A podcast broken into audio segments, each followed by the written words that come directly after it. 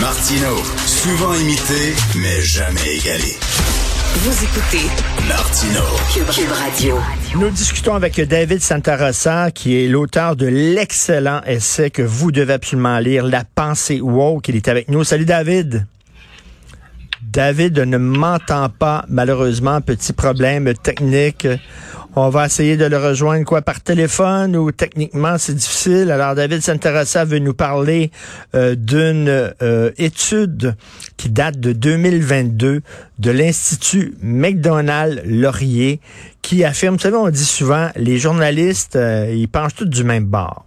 Les journalistes ont tous fréquenté les mêmes écoles, ils proviennent tous du même milieu. Fait que tu te ramasses avec des gens, euh, souvent, qui pensent tous pas mal pareil, qui se fréquentent les uns les autres et qui sont un peu déconnectés euh, du vrai monde. Hein. Il y a des gens qui disent ça, des journalistes.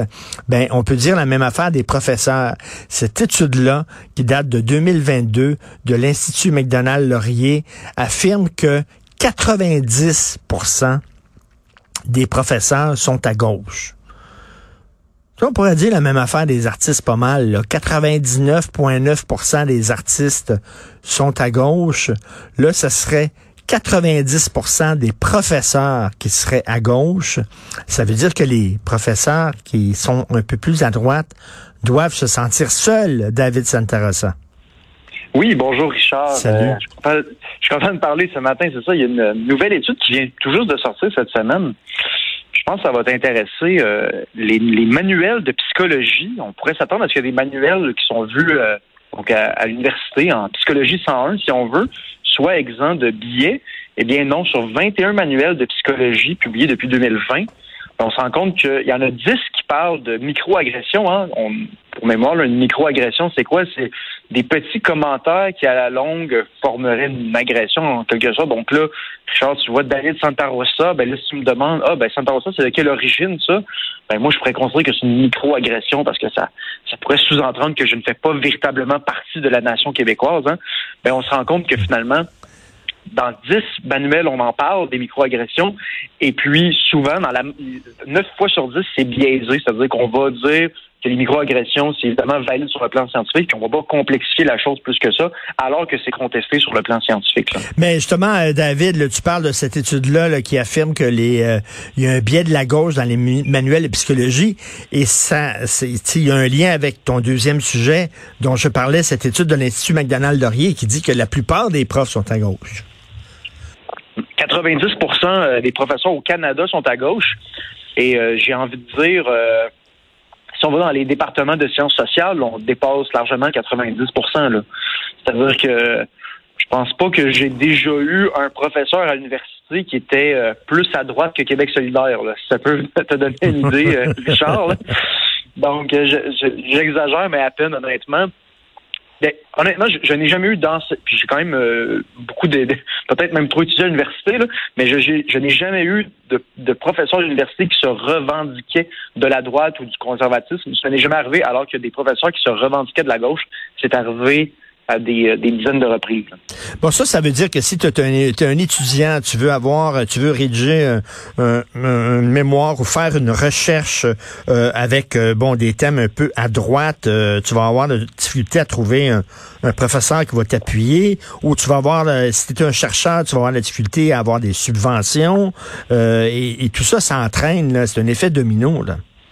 Ben ça, c'est intéressant ce que tu dis là, parce que aujourd'hui, c'est les chars de recherche du Canada qui donnent beaucoup d'argent, n'est-ce pas? Et puis, ben, les chars de recherche du Canada imposent l'obligation de prendre en compte des euh, les, euh, les critères EDI, les critères d'équité, de diversité et d'inclusion. Et là, même euh, de la recherche en biologie moléculaire, sur les lasers ou peu importe, il faut que tu prennes en compte euh, l'équité, la diversité et l'inclusion. Et il y a de plus en plus de professeurs qui commencent à s'y opposer, de dire ben, on n'est pas supposé d'imposer un, calendrier idéologique en quelque sorte, et alors que ça se fait. Là. Mais écoute, sans tomber dans le complotisme, David, là, euh, il y a un biais à gauche euh, dans le milieu des profs, dans le milieu de l'édition, dans les journalistes aussi, euh, au point de vue de la communauté artistique avec, là, de faire un film, toi, là, un petit peu plus à droite, là. Un film qui, mettons, qui, où euh, l'immigrant ne sera pas tout le temps une victime, une pauvre victime et tout ça, là. Tu, trouveras aucune subvention. Donc, dans, toutes les, le, dans tout le milieu des idées, le monde des idées en général penche beaucoup à gauche.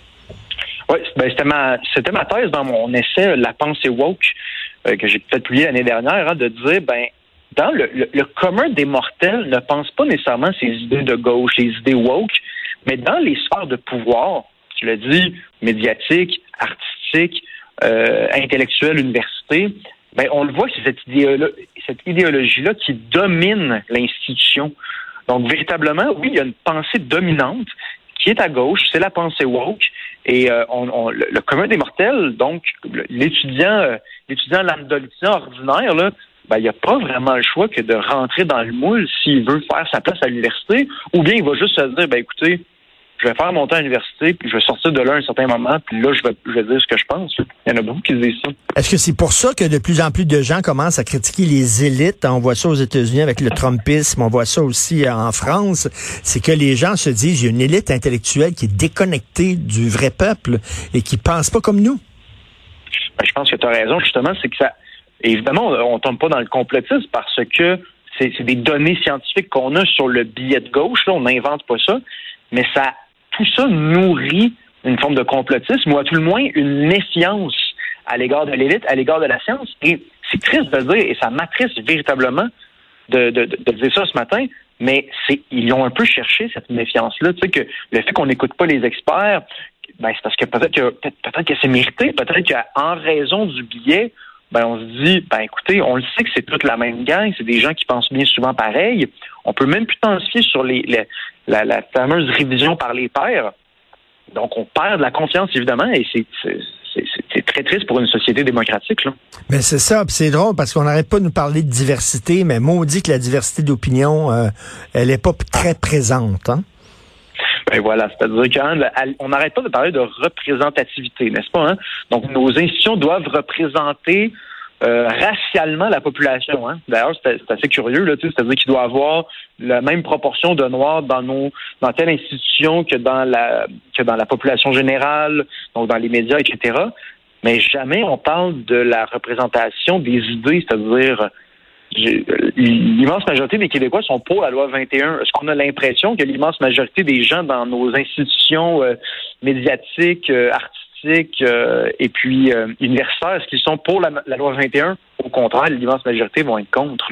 Et c'est ça qui explique la montée du populisme. Ceci explique cela, comme on dit. Merci beaucoup, David Santarossa, et je le dis aux gens, là, il faut, vous devez absolument lire son essai, La pensée woke. Tu as trouvé un éditeur? La preuve que même toi, tu as, pu quand même euh, te prononcer.